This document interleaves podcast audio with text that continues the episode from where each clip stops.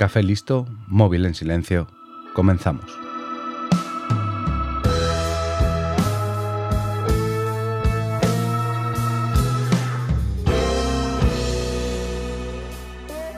En este episodio te traigo una vida de película. De hecho, es una vida que se ha llevado al cine, a documentales y más recientemente a una serie de Netflix. Hoy en 15 minutos voy a contarte la historia del espía israelí Eli Cohen. Eli Cohen nació en diciembre de 1924 en Alejandría, Egipto.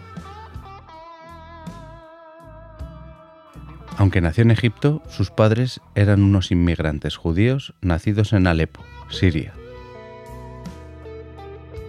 En los años 50 participó en protestas estudiantiles contra el antisemitismo y actividades pro-israelíes en Egipto, antes de mudarse con su familia a Israel. El Estado de Israel se fundó en 1948 después de que en 1947 las Naciones Unidas aprobaran la partición de Palestina en dos estados, uno judío y otro árabe. La declaración de independencia del Estado de Israel no sentó nada bien en una zona que históricamente ha estado siempre en conflicto. Al estar rodeado por estados árabes, Israel siempre se ha sentido amenazado por sus vecinos. De hecho, justo después de la declaración de independencia tuvo lugar la guerra árabe-israelí. Esto hizo que Israel pensara que debía tener una inteligencia mejor que la de los países vecinos, para poder así adelantarse a posibles conflictos y crearon una de las agencias más poderosas del mundo, el Mossad. Cuando llegó a Israel, Eli Cohen apenas sabía hablar hebreo pero se adaptó rápidamente a su nueva vida y más tarde empezó a trabajar en un banco. Pero Cohen quería hacer algo más por su país y quiso retomar sus antiguas actividades subversivas y por eso intentó entrar en el Mossad, pero fue rechazado. Así que siguió trabajando en el banco.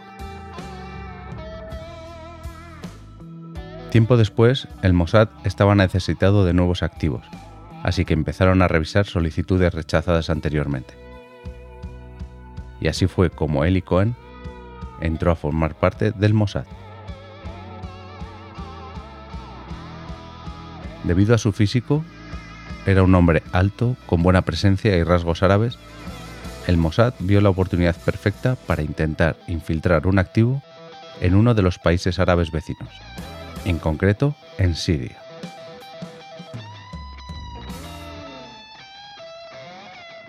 Eli Cohen se sometió a un entrenamiento muy duro, en el que aprendió tácticas de defensa personal, comunicación en morse a alta velocidad, lenguaje encriptado y tuvo intensas lecciones de árabe con acento sirio para borrar los indicios de su pasado en Egipto. También como buen espía recibió un nombre en clave, Agente 88. Cohen pasó a ser uno de los mayores secretos del Estado Solo unos pocos altos mandos sabían de su existencia, y se guardaba el secreto muy celosamente. Se referían a él como nuestro hombre en Siria.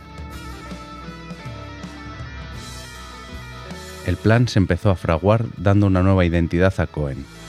Se pasó a llamar Kamel Amin Sabet y se inventaron una historia empresarial que lo convertía en un gran hombre de negocios que se dedicaba a la importación-exportación, con lo que había logrado muchísimo dinero.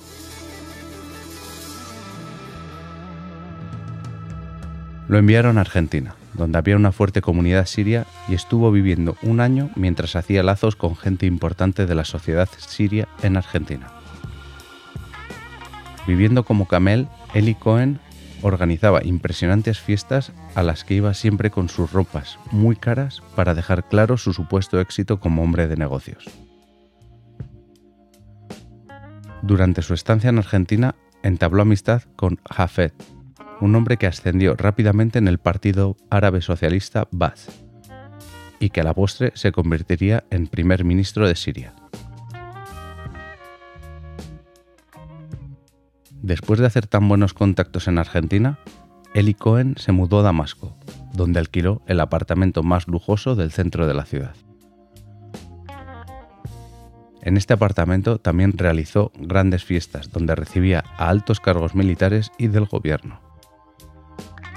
En estas fiestas, Eli lograba, además de afianzar su reputación, obtener jugosas informaciones que enviar a Israel.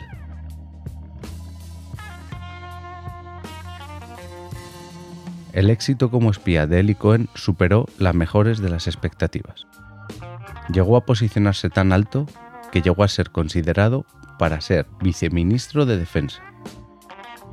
Tal fue el nivel al que llegó que incluso le invitaron a ver los búnkeres secretos y posiciones de mortero que el ejército sirio estaba construyendo en la frontera con Israel y que apuntaban al país para realizar ataques en un futuro conflicto.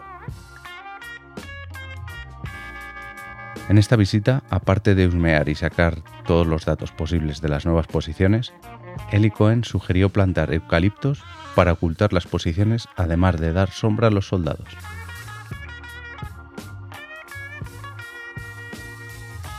Cohen enviaba negativos de los objetivos y documentos que fotografiaba con una minicámara. Pero el momento de mayor estrés al que se veía sometido era cuando enviaba los mensajes encriptados a su país. Lo hacía dos veces al día, a las 8 de la mañana y a las 8 de la tarde, siempre que su topadera se lo permitiera. Cohen estuvo viviendo esta doble vida en Siria durante casi cuatro años hasta que fue descubierto. El gobierno sirio empezó a sospechar que había un topo dentro de ellos y pidió ayuda a la Unión Soviética. Estos enviaron un nuevo equipamiento para descubrir transmisiones espías. Durante semanas, una furgoneta con este equipo antiespías peinó las calles de Damasco buscando transmisiones ilegales. Eli Cohen esquivó muchas veces la búsqueda, pero el cerco se estrechaba y una noche fue sorprendido mientras retransmitía el informe del día. Este fue su fin. Cohen fue detenido y encarcelado a la espera de juicio. Fue un juicio a puerta cerrada en el que se le acusó y culpó de traición. Fue sentenciado a muerte. El 18 de mayo de 1965 fue ahorcado públicamente en la plaza Marge de Damasco. Su cuerpo se mantuvo colgado durante seis horas con un cartel que describía sus crímenes y su servicio al enemigo. Pero Cohen aún tenía que hacer un último servicio por su país, a pesar de llevar casi dos años muerto. ¿Recuerdas cuando te dije que Cohen sugirió plantar eucaliptos en la zona de búnkeres secretos? Pues bien, a los sirios les pareció una idea estupenda.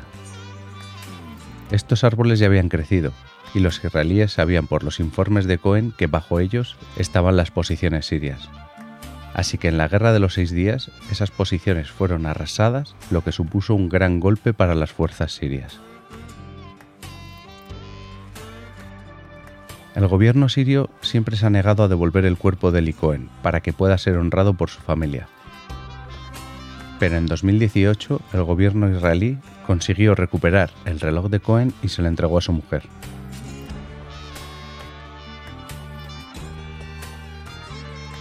En Israel, Cohen es considerado un héroe nacional y uno de los mejores espías de la historia.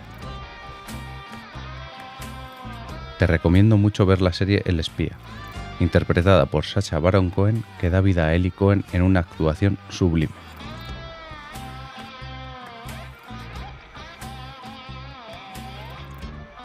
Y como lo prometido es deuda, en menos de 15 minutos te he entretenido o lo he intentado.